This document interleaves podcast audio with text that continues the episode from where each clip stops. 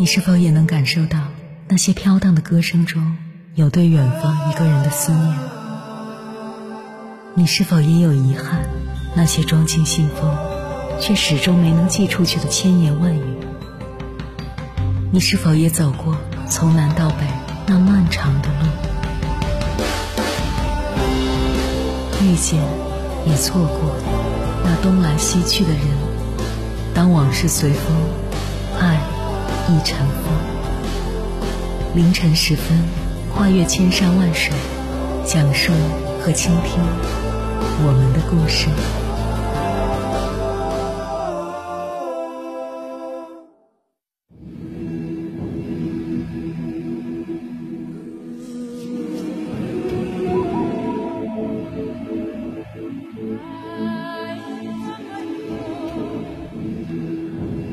欢迎回来各位夜行者，这里是正在直播的中国交通广播，千山万水只为你，深夜不孤单。我是迎波，绰号鸭先生。我要以黑夜为翅膀，带你在电波中自在飞翔。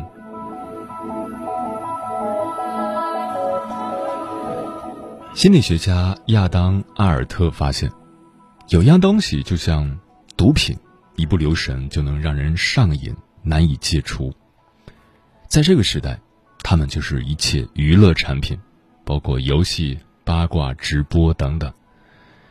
这些产品背后都有强大而专业的团队，他们会根据大众的心理，设计出一环扣一环的产品，让这些产品能不断刺激你的神经，让你感到快乐欲罢不能。而这些产品唯一的目的，就是赚钱。而用户一旦习惯了这种，低成本高回报的刺激，就很难再去做一些看上去很无聊的事情，比如工作、学习和锻炼。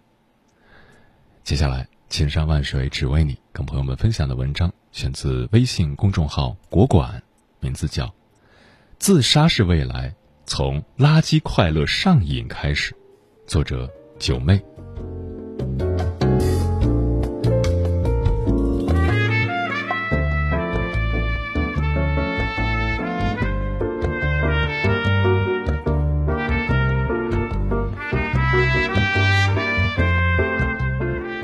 最近参加了一个沙龙会，当主持人问道：“你们有没有什么提高幸福感的秘诀？”在场的嘉宾众说纷纭，让人印象最深刻的是一个小姑娘的回答。她说：“秘诀只有一个，就是把智能手机换成老人机。”当女孩说完后，全场哗然，很多人都说这简直太简单粗暴了。但女孩说了一句话，让我极其赞同。她说：“不管这种方式是不是极端，它能让我从根本上杜绝了接触垃圾快乐，让我有足够的时间和精力去接触对人生真正有价值的东西。”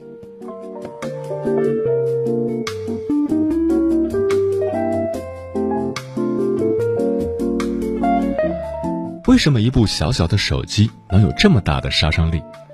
原因很简单，就是我们的注意力可以被手机轻易瓜分。别看一天刷手机的时间很短，但我们接收到的信息是空前的多，尤其是那些无关紧要的碎片化信息。隔壁老王遛狗踩到了狗屎，同事小张收到了五千二百元的红包，同学小赵吃了一份精致的下午茶。这些信息重要吗？根本不重要，可是我们的大脑却在不知不觉中被这些毫无意义的信息塞满。就像一个杯子，当里面装了太多沙子、石头时，当你口渴要喝水时，却发现里面几乎都没什么水。在心理学上有一个常见的实验，叫做斯特普效应，就是通过视觉上的色彩干扰。让你快速念出下列词的颜色，包括颜色为绿色的词红色，颜色为黄色的词绿色，颜色为紫色的词蓝色。结果，与没有颜色的字相比，很多人所用的时间会变长，错误率也会更高。这背后的原因就是注意力被分散的结果。当注意力被分散后，大脑处理信息的速度、反应会变慢，最后的结果就是效果不佳。简而言之，就是一个人在同样的情况下，当注意力被分散时，他的表现会大打折扣。二十世纪九十年代，英国交通部门的工作人员发现，某一条高速公路上的交通事故发生率，居然比附近几条高速公路高出很多。什么原因呢？安全部门的人员百思不得其解。最后，他们终于查明了原因，原来，都是路边维密品牌的内衣广告牌惹的祸。多数男性司机被性感的模特吸引。因为注意力都被漂亮姑娘吸引了，根本就没有留意路况，所以才会导致车祸发生事件剧增。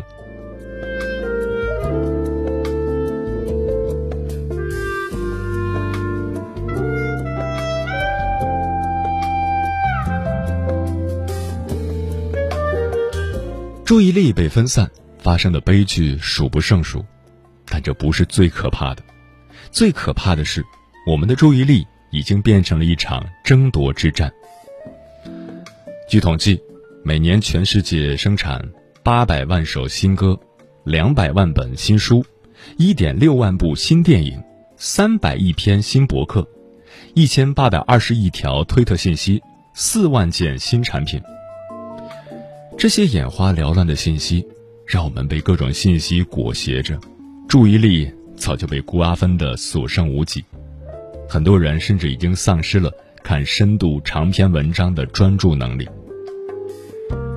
正如诺贝尔经济学奖得主赫伯特·西蒙所说的：“在信息丰富的世界里，唯一的稀缺资源就是人类的注意力。”于是，一场悄无声息的注意力争夺之战拉开了。社交软件中的点赞和评论，让你爱上了。被人关注的快感，一次次打怪升级中，让你爱上不断挑战关卡的激动；精准的数据推送，让你的视野越来越窄。对于用对这些机制的人来说，这能给他的生活增添很多便利和趣味；但对于傻乎乎陷入网络的人来说，毫无疑问。这正在偷偷毁掉他人生的更多可能性。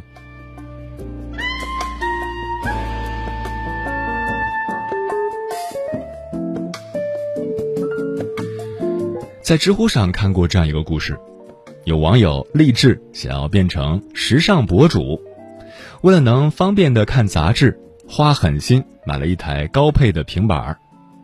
一开始抱着试试看的心态，下载了几个好玩的网游。没想到这玩儿就收不住手了，那些精美的画面、曲折的故事情节特别吸引人，这让他忍不住每天都要去做任务打怪兽。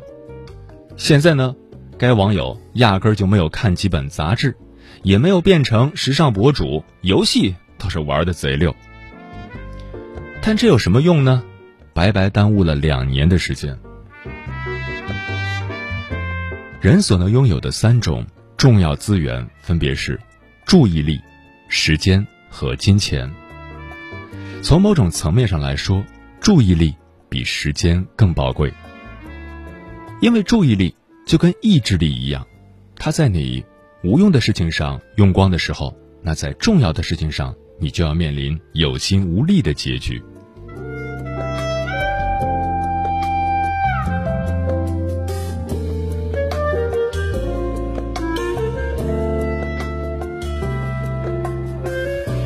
在《稀缺》一书中，曾看到过这样一个研究：纽黑文市有一所学校，位于繁忙的铁路旁边。学校的建筑物有一面朝向地铁，他们在上课的时候，常常能够听到火车经过的声音。这声音并不大，不会干扰人们之间的对话，也没有达到打扰听课的程度。然而，就是这种细微的干扰，却让临近铁路这一侧的学生。比安静一侧的同年级学生在学业表现上落后了整整一年。要知道，当初两个班学生的差距并不大。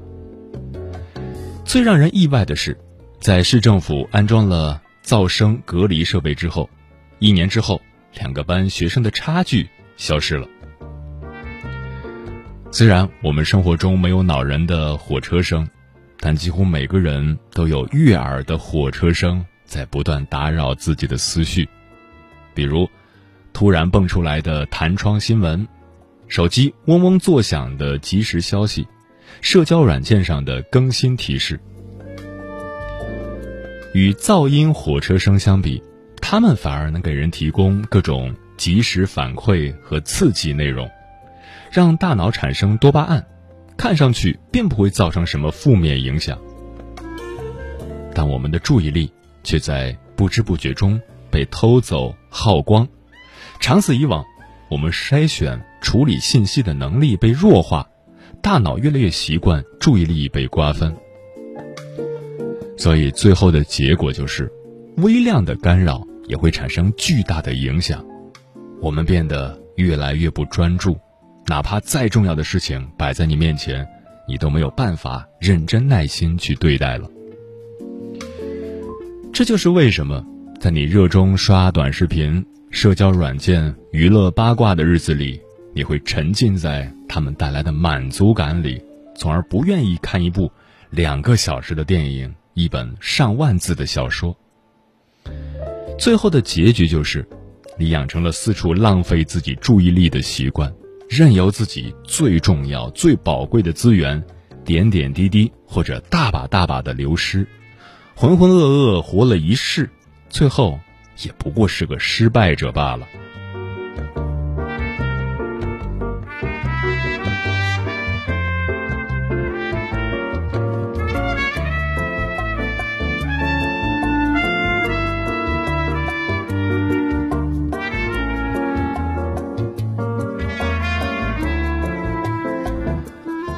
我的同事司有协是我们编辑部里公认的才子，他工科出身，却上知天文下知地理，就连艺术都能说出那么一二三来。一开始我以为这是他记忆力好，有过目不忘的能力，后来接触时间一久，发现这完全是因为他懂得管理自己的注意力。他知道佛罗伦萨的历史，却不知道创造一零一女团的由来。他熟知金庸笔下的江湖文化，却不知赌王一生的绯闻；他张口就能分析文化和历史，却不知朋友圈里谁最爱发自拍。说白了，他只把自己的注意力放在重要的、有意义的地方，至于那些鸡毛蒜皮的事情，又何必花时间和精力去知道呢？《纽约时报》曾做过一个调查，发现。屏幕浅阅读正在占据穷人的生活，但富人们都在对他们说不。有的人还会禁止自己的孩子使用屏幕的时间。他们不给孩子买手机，只让孩子在自己的手机上玩一会儿游戏，甚至在下班后会把手机放在门口，避免在孩子面前使用这些电子设备。还有一些高管。甚至公开谴责让人上瘾的科技产品，但反观有的父母，孩子一哭闹就把手机给孩子玩，一点也不考虑长此以往孩子会不会在这种浅层次的快感中失去深度思考、能专注做一件事情的能力。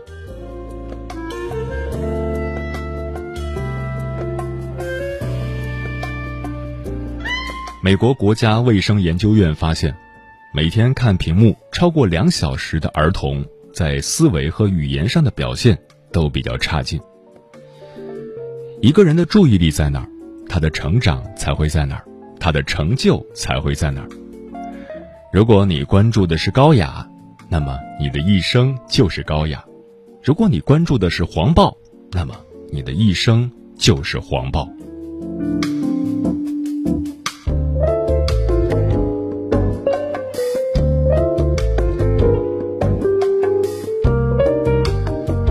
注意力很贵，不要轻易浪费。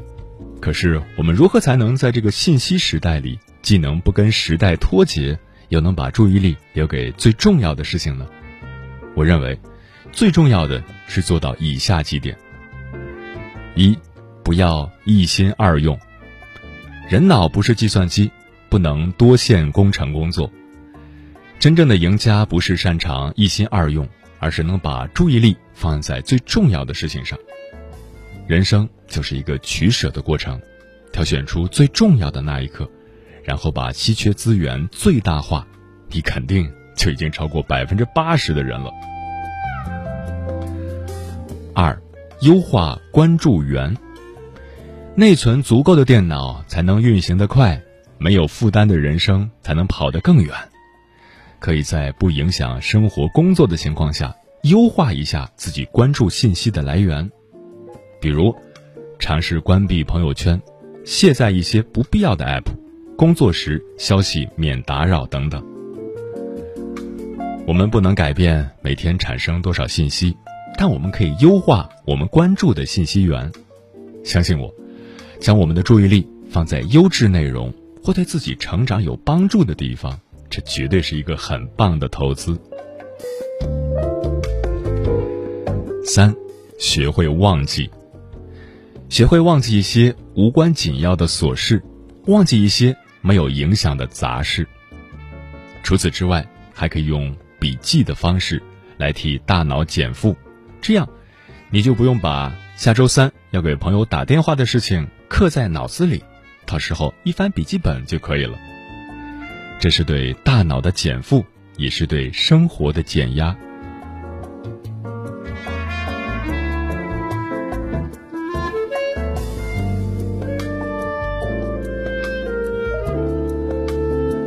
垃圾快乐最可怕的地方，就是它能够不断偷掉我们的注意力。它就像一条鳄鱼，会死死盯住你，然后找机会毁灭你。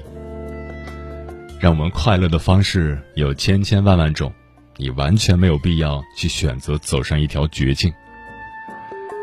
特别喜欢肖伯纳说过的一句话：“自我控制是强者的本能。”一个能够控制自我的人，不会对垃圾快乐上瘾，更不会任由自己的注意力被瓜分，反而会成为掌控人生的舵手。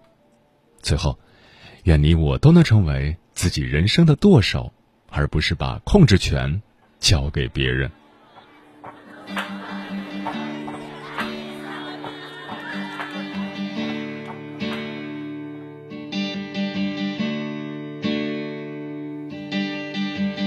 没看清楚白昼，没看清楚白天，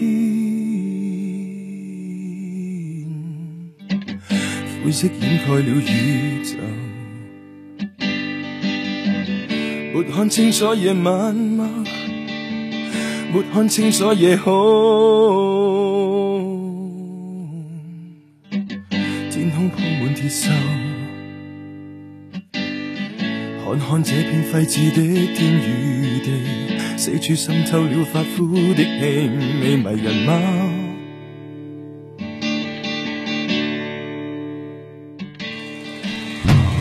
越过了这座山岭。洞悉天外风景，对山峰再致敬。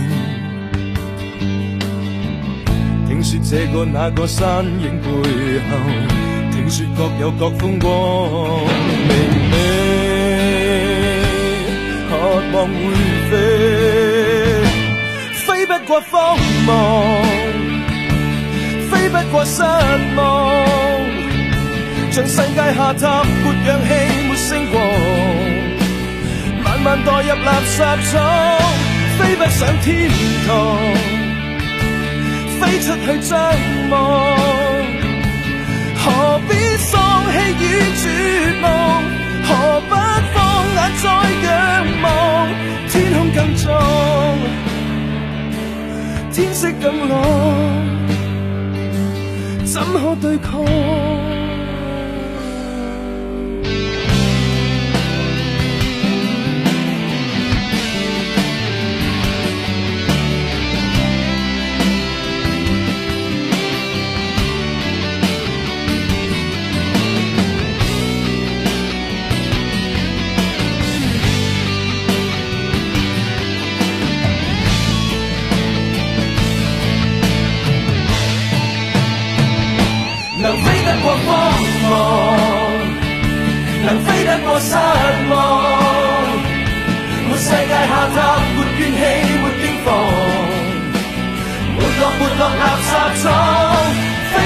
天堂，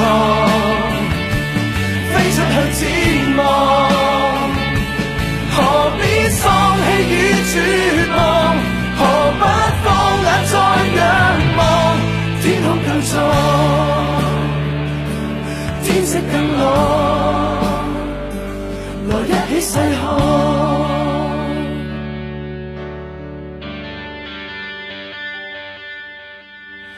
若看清楚白昼，看清楚白天，请高歌去赞美吧。若看清楚夜晚，若看清楚夜空，请高歌去赞美吧。看见这个那个身影背后，看见各有各风光背后，到处满载精彩变奏。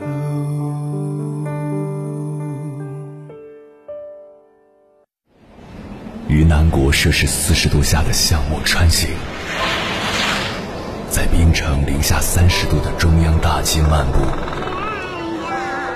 往十里洋场听罢一曲天涯歌女，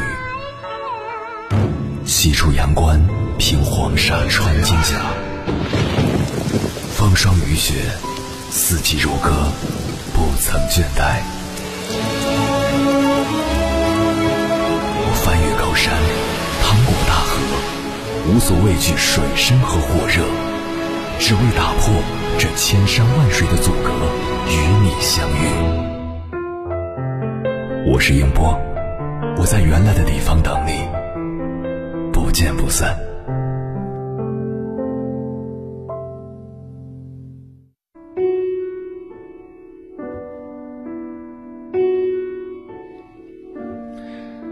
信息就像一张网，网住了每一个人。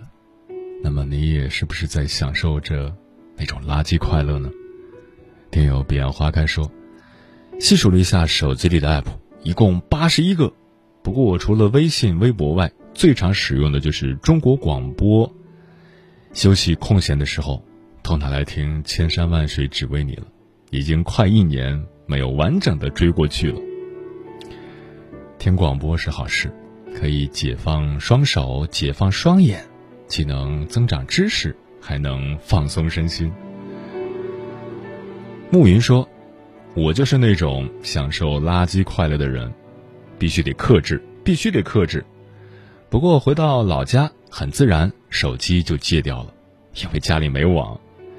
不知道为何回到都市里，生活中除了手机，还真找不到形影不离的人，就像影子，灯关了还找不到呢。红尘百度说：“我和我身边的朋友。”都有过这样的状态，但是已经比以前少很多了。现在对垃圾快乐有些麻木了。城市默克说：“垃圾快乐，虚拟的世界脱离了自然本真，但我们现代人还是心甘情愿的融入其中。说实话，这个空间的确给我们提供了很多的便捷，但也影响着我们的喜怒哀乐。” Just so so 说：“有人说不合群儿仅是表面上的孤独，合群儿才是内心真真的孤独。也许垃圾快乐就是在一个虚拟的空间里承受内心孤独的所谓的快乐。其实什么都没有，就是一种感觉。我无法彻底放下手机去感受自然本真，很多时候也在享受着垃圾快乐，也会因为什么而影响一整天的心情。”月亮妈妈说：“有一段时间在春节打消消乐，四五个小时不能自拔，充分享受之后彻底删除。我的经验是，快速体验，快速摒弃。嗯，为什么抖音之类的 app 能够在中国迅速火起来呢？我很赞同作家北野的说法，因为中国人太不快乐了。”新周刊曾做过一个调查，发现中国人最缺的就是快乐。在中流砥柱的八零后中，感到快乐的人只有可怜兮兮的百分之零点九一。正如白岩松所说，现在中国人好像总是不快乐，学生抱怨作业多，白领抱怨工作累，妇女抱怨家务忙，官员抱怨应酬多，老人抱怨子女不回家。其实，生活对谁都不仁慈。他总是想着法子的刁难你。如果你在被刁难的时候，只是刷着抖音、捧着综艺，想在哈哈声中熬过这些艰难时刻，到最后你会发现越熬越心酸。生活不是用来熬的，生活是用来过的。当你用熬来定义生活时，不好意思，你怎么可能过得快乐呢？时间从来不说谎，你的时间花在哪里，你就会成为什么样的人。当你在浅层次的快乐中挥霍你的生命，你最终拥有的只是短暂的热闹和长久的空虚。当你在深层次的快乐中给你的生命充电，你最终拥有的就是长久的幸福。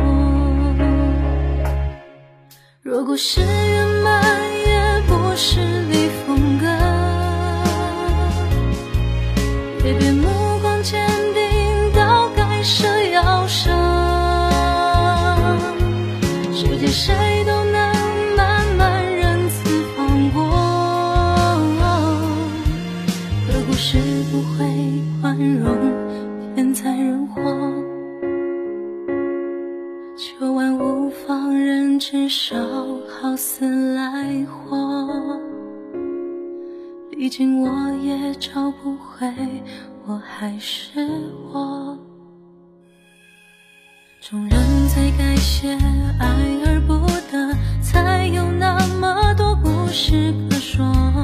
明你此生此世不爱我，我怎愁过写不出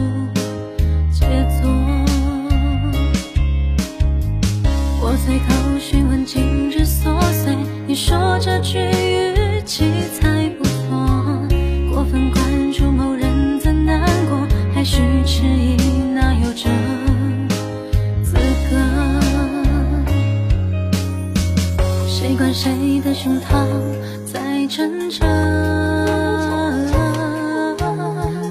别装作心安理